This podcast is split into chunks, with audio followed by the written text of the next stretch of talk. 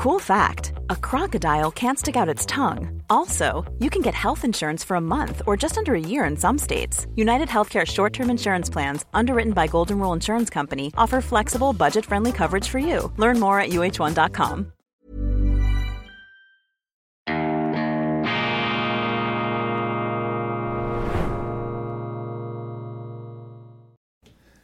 Weltwoche Daily, die andere Sicht, unabhängig, kritisch, zuversichtlich, internationale Ausgabe am Mittwoch, dem 1. November 2023. Grüezi miteinander, meine sehr verehrten Damen und Herren, liebe Freunde, vor allem in Deutschland und in Österreich. Ich begrüße Sie und wünsche Ihnen einen wunderschönen guten Morgen. Ich glaube an Deutschland. Vortrag von Roger Köppel am 9. November 2023, 18.30 Uhr, Steigenberger Frankfurter Hof am Kaiserplatz. Der Vorstand des Wirtschaftsclubs Rhein-Main freut sich, Sie zu einer besonderen Veranstaltung einladen zu dürfen und ich freue mich, dass mich der Wirtschaftsclub Rhein-Main zu diesem Vortrag eingeladen hat die deutsche Wirtschaft. Ich habe am Montag ein Loblied auf die kleinen und mittleren Familienunternehmer gesungen. Zu Recht, sie sind das Rückgrat, sie sind das ökonomische Weltwunder gewissermaßen, dass Deutschland ungeachtet der Dummheiten der Politik nach wie vor glorreich über Wasser hält. Zelensky regiert wie ein autoritärer Alleinentscheider. Der ukrainische Präsident Volodymyr Zelensky hat durch das geltende Kriegsrecht weitreichende Befugnisse. In der Opposition regt sich darüber Unmut. Ex-Innenminister Juri Lutsenko erhebt im Weltinterview einen schweren Vorwurf gegen Zelensky. Ja, ist Zelensky allmählich am Ende? Es verdichten sich die niederschmetternden Schlagzeilen und die Bombe ist das neue Cover des Time Magazine. Noch vor einem Jahr war Zelensky the Person of the Year, der strahlende Führer des vom Osten, von den Autokratien belagerten Westens. Angeblich, ich teile ja dieses manichäische biblische Geschichtsbild gut gegen böse, schwarz gegen weiß überhaupt nicht. Das jagt mir Schauder des Entsetzens über den Rücken. Aber noch vor einem Jahr stand das Time Magazine und standen unsere Zeitungen, einige davon immer noch gänzlich im Banne dieses ukrainischen Präsidenten. Und jetzt das Gegenteil. Simon Schuster, Simon Schuster, ein Reporter, hat im Umfeld Zelenskis recherchiert und wir lesen, wir hören, er zeichnet da ein ganz äh, düsteres Bild eines Landes, das ausgezehrt sei durch gigantische Verluste auf dem Schlachtfeld, militärische Desertionen, ähm, aus dem Ruder laufende Korruption und einen einst global bejubelten Staatschef, der zusehends die Berührung, den Kontakt mit seinem Kabinett und auch mit der Realität verloren habe. Das Time Magazine mit einer minutiösen Recherche zum Thema Zelensky. Und umso skurriler wirken vor diesem Hintergrund die ähm,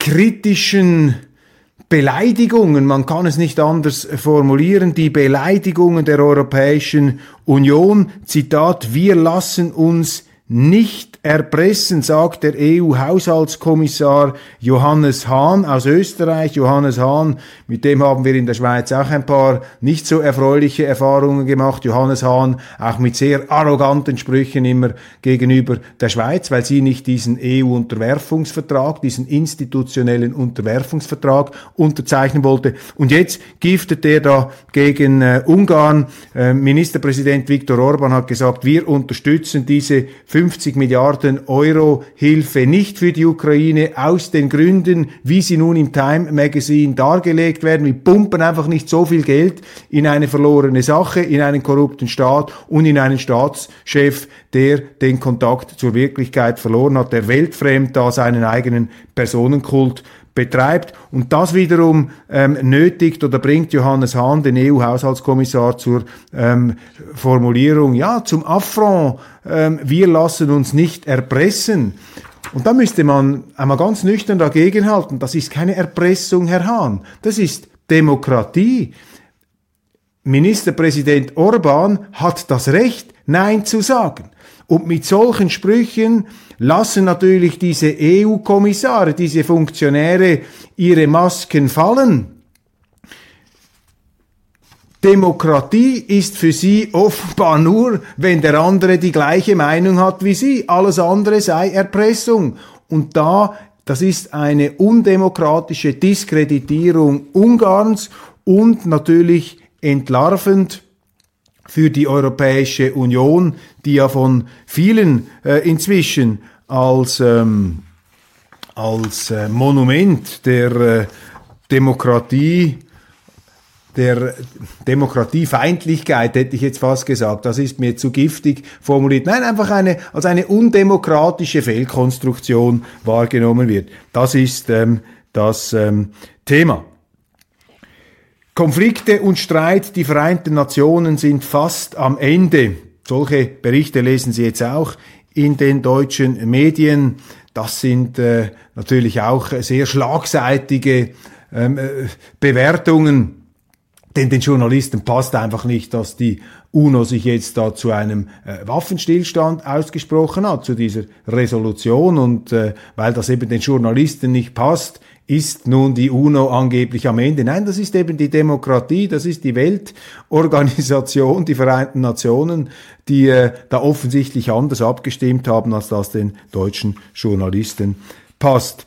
Der Labyrinthkrieg im Nahen Osten tobt weiter. Ich habe dazu einiges gesagt äh, in meiner schweizerischen Ausgabe. Ein sehr interessanter Artikel von Seymour Hirsch der hier mit äh, Quellen aus den äh, israelischen Streitkräften etwas äh, dahinter zu kommen versucht, wie die Israeli diesen Krieg ähm, führen. Sie geben natürlich nichts bekannt. Wir haben Bilder, verstörende Bilder. Äh, gestern ein dicht besiedeltes Lager im Norden Gazas angegriffen, wieder viele zivile Tote. Insgesamt äh, sollen es über 8000 Tote mittlerweile sein, davon 40 Prozent Kinder. Ich habe da die Frage aufgeworfen, wo ist der internationale Strafgerichtshof in Den Haag, der Russland anklagt für die Kinderverschleppungen? Was ist denn mit Kindertötungen im Zusammenhang mit so einem Krieg? Auf der anderen Seite haben wir es mit einem Krieg zu tun, in dem sich eben nicht zwei reguläre Kombattanten gegenüberstehen, sondern sie haben auf der einen Seite eine reguläre Armee und auf der anderen Seite haben sie eine Terrororganisation, eine Guerillaorganisation, die die Zivilisten auch als zivilen Schutzschild, als menschlichen Schutzschild einsetzt, die also von sich aus zivile Tote in Kauf nimmt, was dann die Israeli wiederum als Rechtfertigung verwenden für ihre Art der Kriegsführung. Das ist also ein Abgrund, in dem wir uns da bewegen, ein tragisches Verhängnis, eine griechische Tragödie. Meine Befürchtung ist, dass ähm, Israel sich unter Umständen mit dieser Art der Kriegsführung selber in den Abgrund bombt, denn die muslimische Welt, und das sind nicht einfach nur die Araber, die muslimische Welt, das sind ähm, eine halbe Milliarde Menschen äh, in, in bestimmten, also wenn man jetzt bestimmte Länder nimmt, wie etwa die Türkei, äh, Iran, Indonesien und so weiter, äh, Pakistan, dann haben sie dort einfach ein enormes Empörungspotenzial. Und ähm, es wäre meines Erachtens jetzt eben wichtig, auch in diesem Krieg auf eine Deeskalation hinzuwirken. Aber als Schweizer, als Verschonter da hinter den sieben Bergen, muss man sich etwas zurückhalten mit solchen wohlfeilen Vorschlägen und solchen äh, Beratschlagungen. Das ist äh, leicht gesagt, aber schwer getan. Und man muss sich auch in die Situation von Benjamin Netanyahu hineinversetzen.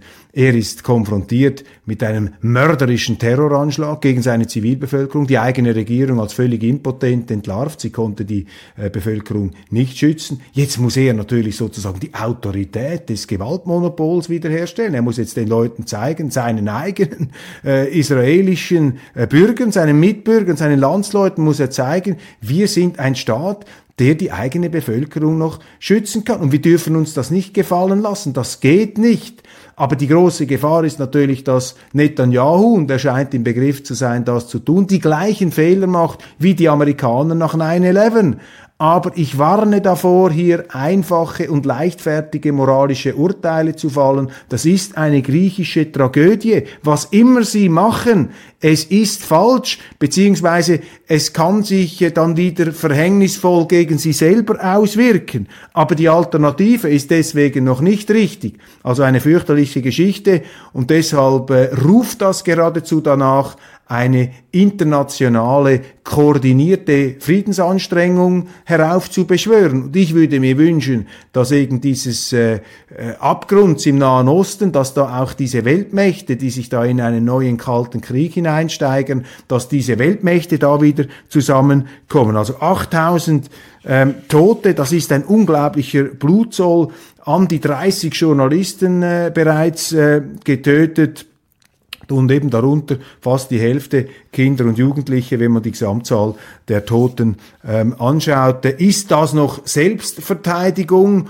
oder geht das schon in Richtung von Völkerrechtsbruch beziehungsweise Kriegsverbrechen? Ja, das sind die äh, Deutungen, die wir eben in jenen nicht so israelfreundlichen Kreisen hören, in der islamischen Welt hören, aber auch zusehends im Westen. Leute, die sich äh, empören darüber, dass auch der Westen, der sich dermaßen selbstgerecht und selbstherrlich auf den Standpunkt des Völkerrechts stellt, immer dann, wenn es ihm passt, beispielsweise im Ukraine-Krieg, aber sobald ein eigener Verbündeter das Völkerrecht zertrümmert oder wegbombt, dann schweigt man. Und das ist äh, natürlich auch für die moralische Autorität, sofern es überhaupt noch eine gibt, des Westens ähm, höchst zerstörerisch und höchst verderblich. Und Israel ähm, macht natürlich auch Fehler, unter anderem hat der UNO-Botschafter äh, dieser Tage nach dieser Abstimmung für die äh, Friedensresolution, Sie erinnern sich, äh, Jordanien hat eine Friedensresolution eingebracht. In dieser Friedensresolution haben sie keine Namen, keine Schuldigen, keine Täter genannt. Dagegen kann man sein. Das kann man als unvollständig kritisieren und dagegen sein, aber es hat sich eben doch eine Mehrheit für diese Friedensresolution ausgesprochen. Und was macht der israelische UNO-Botschafter? Ja, er hat sich einen Judenstern angeheftet. Und da äh, wird natürlich jetzt aus meiner Sicht zu Recht die Kritik laut, ja, was ist die Botschaft davon? Möchte der israelische UNO-Botschafter damit jenen ähm, 120 UNO-Staaten, die für die Resolution gestimmt haben, ähm, sagen, ihr seid wie das Nazi-Regime, ihr seid sozusagen gleichbedeutend mit den Holocaust-Mördern von Adolf Hitler. Und diese Botschaft ist natürlich mit diesem Stern gesetzt und damit äh, wird auch eine, äh, eine fürchterliche Beleidigung natürlich dieser äh, letztlich friedensbemühten UNO-Mitglieder. Also das ist eine Entgleisung, mit der sich natürlich Israel auch keinen Gefallen tut. Und der Yad Vashem-Vorsitzende ist äh, erbost über den aufgeklebten Judenstern. Schande für die Holocaust-Opfer, sagt äh, dieser Vorsitzende der äh, Gedenkstätte in ähm, Israel, äh, der Gedenkstätte an die Shoah, an diesen Holocaust, an dieses äh, fürchterliche, an diesen fürchterlichen Völkermord. Aber eben ähm, auch da, ich glaube, man muss, man muss einfach wegkommen von diesen äh, Nazi-Parallelen und von diesen ähm Hey, it's Ryan Reynolds and I'm here with Keith, co-star of my upcoming film If, only in theaters May 17th. Do you want to tell people the big news? All right, I'll do it. Sign up now and you'll get unlimited for $15 a month in six months of Paramount Plus Essential Plan on us. Mintmobile.com slash switch. Upfront payment of $45 equivalent to $15 per month. Unlimited over 40 gigabytes per month. Face lower speeds. Videos at 480p. Active Mint customers by 531.24 get six months of Paramount Plus Essential Plan. Auto renews after six months. Offer ends May 31st, 2024. Separate Paramount Plus registration required. Terms and conditions apply if rated PG. Millions of people have lost weight with personalized plans from Noom. Like Evan, who can't stand salads and still lost 50 pounds. Salads generally for most people are the easy button, right? For me, that wasn't an option. I never really was a salad guy. That's just not who I am. But Noom worked for me. Get your personalized plan today at Noom.com. Real Noom user compensated to provide their story. In four weeks, the typical Noom user can expect to lose one to two pounds per week. Individual results may vary. Von diesen Holocaust-Anspielungen. Auch ich äh, habe mich da äh, gelegentlich in diese ähm, Dunkelkammern hinein äh, verirrt, etwa in den äh, Vergleichen da der Hamas-Charta mit ähm, mit Hitlers Mein Kampf. Und dazu übrigens noch interessant, es gibt ja eine neue Hamas-Charta. Ich habe damals in der Weltwoche die alte abgedruckt von 1988, die ja einen äh, Vernichtungs-, äh, antijüdischen Vernichtungs- ähm, äh, Paragraphen drin hatte, ähm, also in der äh, Explizitheit der Aufforderung, die Juden umzubringen, nicht mehr deutlicher hätte formuliert sein können. Jetzt gibt es eine neue ähm, äh, Charta, die sich da etwas zurückhält. Aber der Anspruch der Hamas ist klar, sie möchten den Staat Israel weghaben. Sie wollen ein Land from the river to the sea. Das ist die Hamas-Charta, Paragraph 20, glaube ich, wenn ich das richtig in Erinnerung ähm, habe. Und ähm, auch Premier Netanyahu hat ja der UNO eine Landkarte gezeigt, äh, anhand der auch eine palästinensische Gebietsbeanspruchung nicht mehr sichtbar war. Also es gibt auch auf der israelischen Seite natürlich Fanatiker, die hier den äh, Palästinensern äh, jegliche territorialen Ansprüche absprechen und umgekehrt ist die Hamas nicht bereit, Israels territoriale Ansprüche anzuerkennen. Das heißt, das ist ein sich gegenseitig ausschließender Anspruch und wenn sich die beiden nicht einig werden, dann muss die internationale Gemeinschaft eingreifen, weil bei diesem Krieg viel zu viel auf dem Spiel steht. Wenn das nur eine lokale, regionale Geschichte wäre, dann könnte man ja äh, sagen, wie in Jemen, ist zwar moralisch absolut verwerflich, aber ist halt eine Folge der letztlich geringfügigeren Bedeutung dieses Jemenkriegs für die äh, ganze, ähm, äh, für den Weltfrieden. Im Nahen Osten ist es etwas anderes zwischen Israel und den Palästinensern und darum braucht es hier kollektive Anstrengungen. Und diese ganze Feindbild, dieser Feindbildwahnsinn, in den man sich da hineinsteigert, in den sich eben auch die Bürgerlichen, die Konservativen hineingesteigert haben, der ist total kontraproduktiv. Und wenn man nur noch vom Krieg redet, ja, dann muss man sich nicht wundern, wenn irgendwann der Weltkrieg ausbricht, meine Damen und Herren. Und das dürfen wir nicht zulassen. Wir können es zwar auch nicht stoppen mit unseren begrenzten Mitteln, aber ähm, man muss die Politiker dazu zwingen, über den Frieden zu reden. Alles andere geht nicht. Und gar nicht, äh, und, und gefährlich ist vor diesem Hintergrund natürlich auch inzwischen die Wortwahl meine, wenn ich sehe, wie äh, Israels Premierminister Benjamin Netanyahu jetzt biblische Metaphern heraufbeschwört, also die biblischen Mythen da in Anspruch nimmt, die biblischen Prophezeiungen da von einem Kampf zwischen Licht und Dunkelheit spricht, also die Palästinenser gleichsam die Kinder der Finsternis, ja, dann löst er auch etwas aus. Diese Bilder, diese Gleichnisse, die wecken Emotionen und die Sprache, darauf hat übrigens der brillante ähm, deutsche Germanist Jürgen Wertheimer in seinem Cassandra-Projekt hingewiesen, etwas hochinteressantes. Dieser Literaturwissenschaftler hat nämlich die Sprache erforscht als Vorbote politischer Konflikte. An den Worten sollt ihr sie erkennen, an der Sprache könnt ihr sie entlarven. Und wenn solche biblischen, mythischen Bilder beschworen werden, Mythen, treffen eben das Herz, nicht nur das Hirn, dann entfesselt man Emotionen, dann brechen Dämme und das ist ein ganz gefährliches Indiz. Das heißt nicht, bleibe da immer noch zuversichtlich, ich will Sie nicht in Panik versetzen. Aber ähm, äh, ich glaube immer noch, dass, dass am Schluss äh, das dann nicht zum Nennwert genommen wird.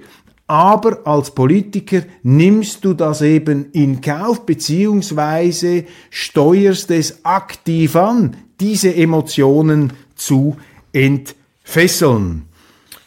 Obacht, Thomas Haldenwang, Präsident des Bundesamtes für Verfassungsschutz. Schauen Sie sich mal dieses Bild an. Thomas Haldenwang, das ist also Ihr oberster Verfassungsschützer. Also wenn ich diese Bilder sehe, bin ich froh, dass ich äh, kein äh, deutscher äh, Bürger bin. Lizenz zum Anschwärzen, ein neues Gesetz für den Verfassungsschutz, das Innenministerin Nancy Faeser vorantreibt, soll den Agenten deutlich mehr Macht geben. Künftig sollen sie eigenständig Bürgern zuflüstern dürfen, welche Bürger radikal seien. Also die Denunziation von oben ähm, wird hier legalisiert oder soll hier legalisiert werden. Ein unvorstellbarer Vorgang. Stellen Sie sich einmal vor, Sie äh, leben in einem äh, Mehrfamilienhaus und Sie sind vielleicht nicht mit allem einverstanden, was Ihre Regierung macht. Sie haben vielleicht auch schon einmal Annalena Baerbock, Angela Merkel äh, oder Robert Habeck kritisiert. Vielleicht haben Sie auch schon gesagt, also diese Reichsbürger, das ist jetzt nicht das größte Problem Deutschlands. in der aktuellen Stimmungslage könnte dies geradezu geeignet sein, dass dann der Verfassungsschutz, wenn er davon Wind bekommt, sie bei ihrem Vermieter verpfeift und der sie dann vielleicht auf die Straße stellt. Also das sind schon unheimliche Entwicklungen jetzt von außen betrachtet. Ich weiß nicht, wie Sie das sehen, aber als Schweizer läuft es mir da eiskalt den Rücken herunter. Ron DeSantis entzaubert sich als Präsidentschaftskandidat, nachdem sich nun auch äh, äh, Mike Pence, der ehemalige Vizepräsident, zurückgezogen hat aus dem Rennen. DeSantis warnt, China sei ein Key Player hinter der Ukraine und den Israel-Kriegen.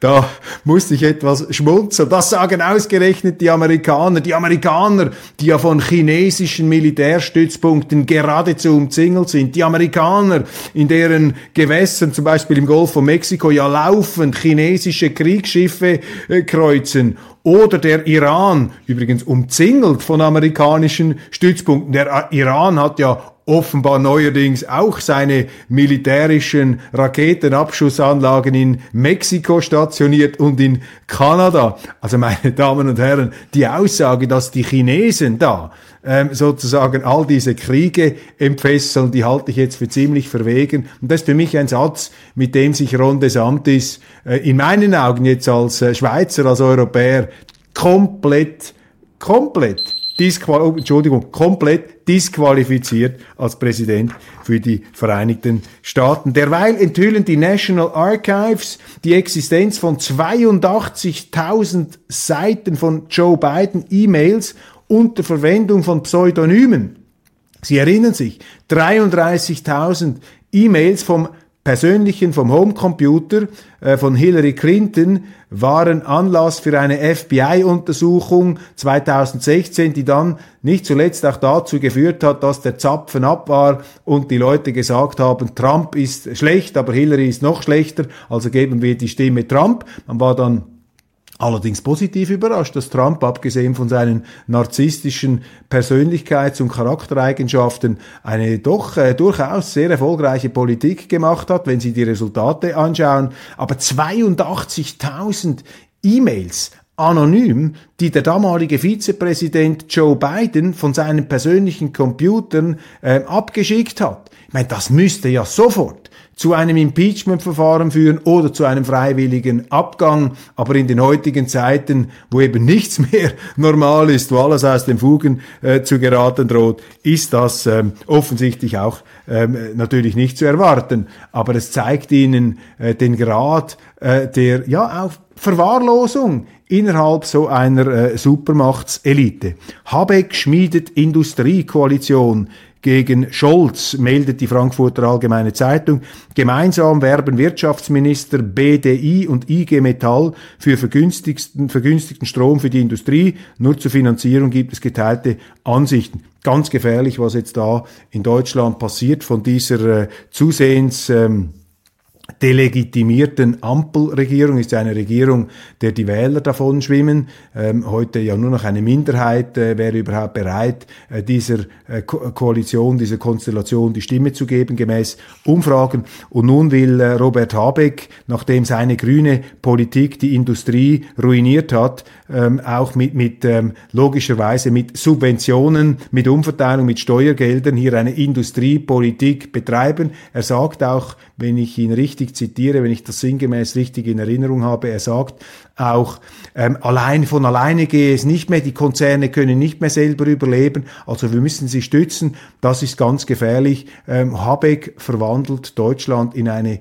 Industriekolchose, beziehungsweise er will das machen. Und das kann niemals funktionieren, das ist nicht das deutsche Erfolgsmodell. Und das gibt mir die Gelegenheit, hier noch einmal ein Loblied ganz kurz anzustimmen, einen Rückblick auf meine montägliche Sendung. Ähm, das Rückgrat der deutschen Wirtschaft sind die kleinen und mittleren Betriebe, das habe ich anhand der Familie Mack und im Europapark, aber da gibt's noch ganz viele andere ähm, Betriebe im Badischen, aber auch in anderen ähm, Regionen Deutschlands. Das ist unglaublich, was diese Familien schaffen. Eben ein Weltwunder, ein ökonomisches Weltwunder. Und diese Politiker, die in ihrem Leben noch nie einen Bleistift verkauft haben, meine Damen und Herren, man muss das einfach mal in dieser Deutlichkeit sagen, nicht mal ein Salatblatt. Diese Politiker trauen sich nun zu, in gänzlicher Antidemut eine Industriepolitik aufzuziehen. Herr Habeck, der ähm, ja offensichtlich nicht einmal den Unterschied kennt zwischen Solvenz und Insolvenz, was das bedeutet, hat er mal in einer Maischberger-Sendung entsprechend zum Besten gegeben. Also da müssen Sie aufpassen. Das sind die äh, bescheidenen, äh, bescheidenen Ratschläge eines äh, Schweizer Marktwirtschaftlers. Das kommt nicht gut. Diese Art von grüner Industriepolitik, da landen Sie dann bei einer grünen Kolchose, die nicht lebensfähig ist und am Ende bezahlt natürlich die Rechnung. Wer? Der deutsche Steuerzahler ist klar und damit auch die deutsche Wirtschaft, denn der deutsche Steuerzahler, sofern er nicht selber ein Unternehmer ist, ist angewiesen auf einen Lohn und den Lohn zahlt ihm ein Unternehmen und das Unternehmen muss erfolgreich sein. Und wenn Sie natürlich eine Regierung haben, die alles macht, um die Wirtschaft zu ruinieren, dann werden Sie irgendwann auch niemanden mehr haben, der Steuern zahlen kann in Deutschland. Das ist die bittere Realität. Und man kann nur hoffen, dass da ein Gegensteuer stattfindet. Solche Nachrichten, das ist vielleicht die gute Seite, die sind natürlich auch geeignet, eine völlig, äh, eine, die Bereitschaft, sagen wir einmal, von äh, Kanzler Scholz, eine neue Regierung zu bilden, zusammen mit äh, Friedrich Merz. Das wird äh, diese Chancen natürlich äh, stark vermehren. So, ähm, ich bin am Ende meiner heutigen Sendung angelangt. Ich danke Ihnen ganz, ganz herzlich für die Aufmerksamkeit und freue mich, wenn Sie morgen wieder dabei sind.